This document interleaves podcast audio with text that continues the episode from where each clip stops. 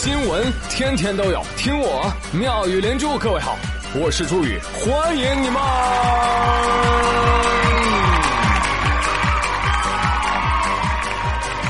谢谢谢谢谢谢各位的收听啦！朋友们，今天我给你们讲一个成语新解“德高望重”。哎，什么新意思呢？就是说呀，这个德国队吃了太多的大香肠，造成了血脂高啊！这一眼望去啊，一个个都重的跑不动道了，叫德高望重。说的昨晚上比赛啊，你看了吧？啊，小伙伴们看德国队输了，痛心疾首啊！就问他们：哎，你们香肠、土豆可咋整啊？啊嘞？为什么会问这个问题呢？因为德国队本次携带了十二吨的物资来到俄罗斯，啊，其中包括一万八千公斤的啤酒、三百公斤的土豆、七百公斤的香肠，这下没吃完呢，回家了。来来来看一看啊！球队回家，土豆大甩卖了啊！一卖一麻袋啊！哎，由此呢，我又学会了一个新成语啊，叫厚德载物。什么意思呢？叫厚着脸皮的德国队啊，把拉到俄罗斯够吃一个月的火腿又再回到德国了啊，叫厚德载物啊！哎呀，那这一切是怎么造成的呢？来，妙语连珠独家解析三大魔咒萦绕德国队。第一大魔咒。上届冠军这一届小组出局是吧？之前节目说过了，不多赘述啊。第二大魔咒，你们可能不知道，这个施咒者呢是墨西哥。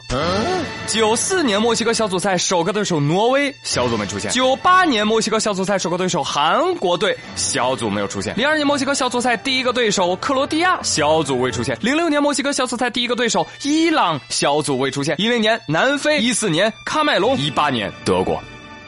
世界杯最强魔咒，墨西哥。呃，用我们中国话怎么来解释呢？叫近墨者黑。所以朋友们还是要多听我节目，近朱者赤，知道吧？赤贫的赤。你说哦，那他是连中俩魔咒啊，卫冕冠军小组赛出局，墨西哥首轮对手小组赛出局。不，还有苏联魔咒。斯大林曾经说过，德国。从未在苏联的土地上得到收获，也不可能成功的做到他们想做的事情。历史再次验证了这一点啊！但是大家要小心了啊！德国队上一次世界杯小组没出现是一九三八年，结果怎么着？他们气的第二年发生了什么事情？你知道的。我勒个去！最近啊，哎呀，这个天儿越来越热了，嗯，我就开始翻箱倒柜找我以前那些 T 恤，不够穿呢，啊，我一翻一看，不行，都是名牌，知道吧？感觉穿出去太高调了。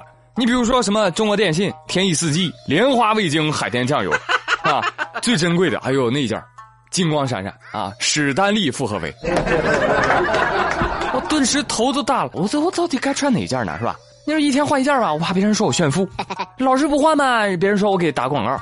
哎呀，所以说富人也有苦恼啊，知道吧？我呸！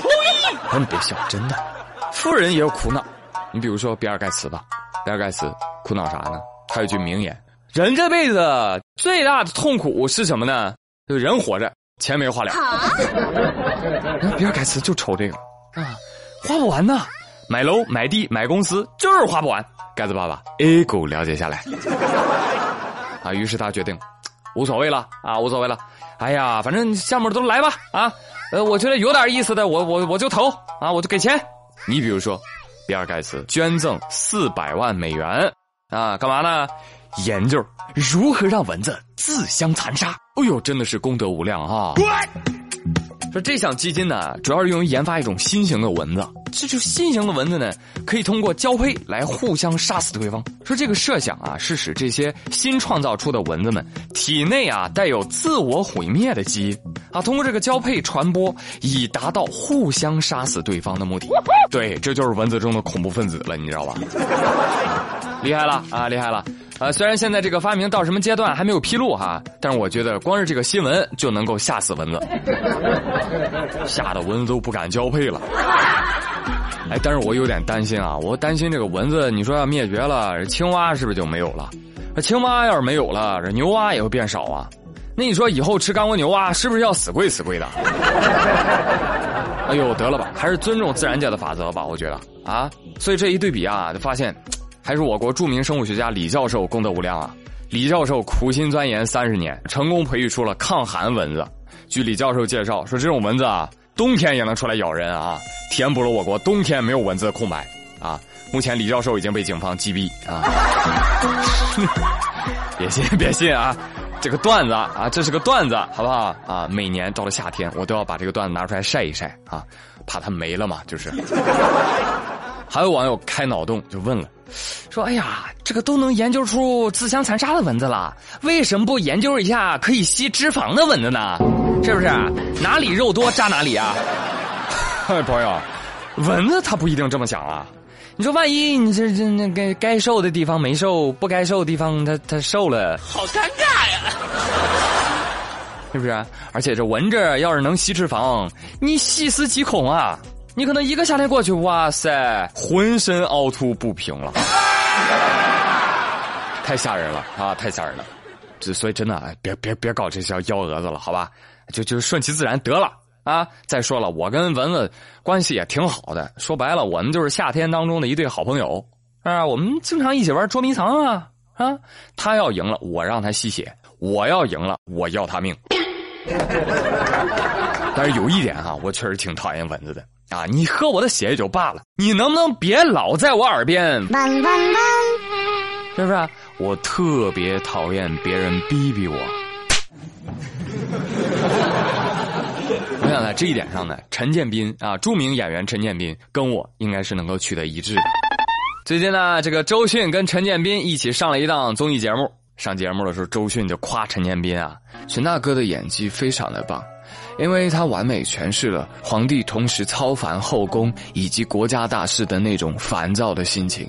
对，就是烦躁演的特别好。陈建斌表示说：“哎，客气了。”这倒不是我演技有多好啊，而是我深有体会，你知道吗？就怎么说呢？就拍戏现场啊，就这么大一个屋子，啊，满屋子全是女人，啊，就我一个男人。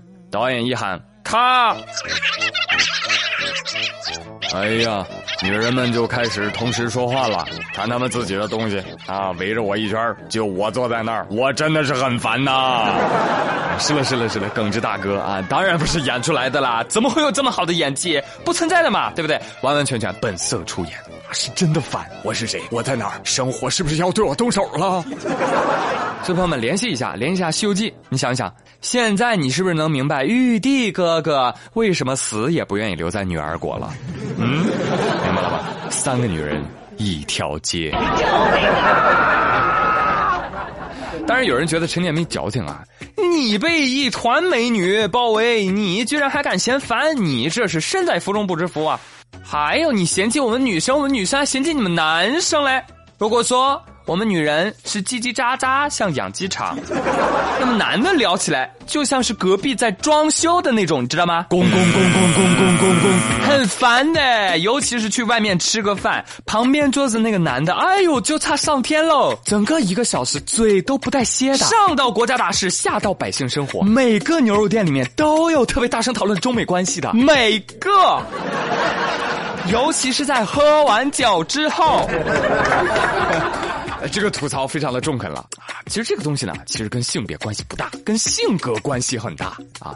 只是希望大家以后呢，不要在公共场合大声喧哗啊，小声比比，小声比比，嘘，瞧瞧这境界，好吧？我是周宇，感谢您收听今天的妙连珠，我们明天再会喽，拜拜。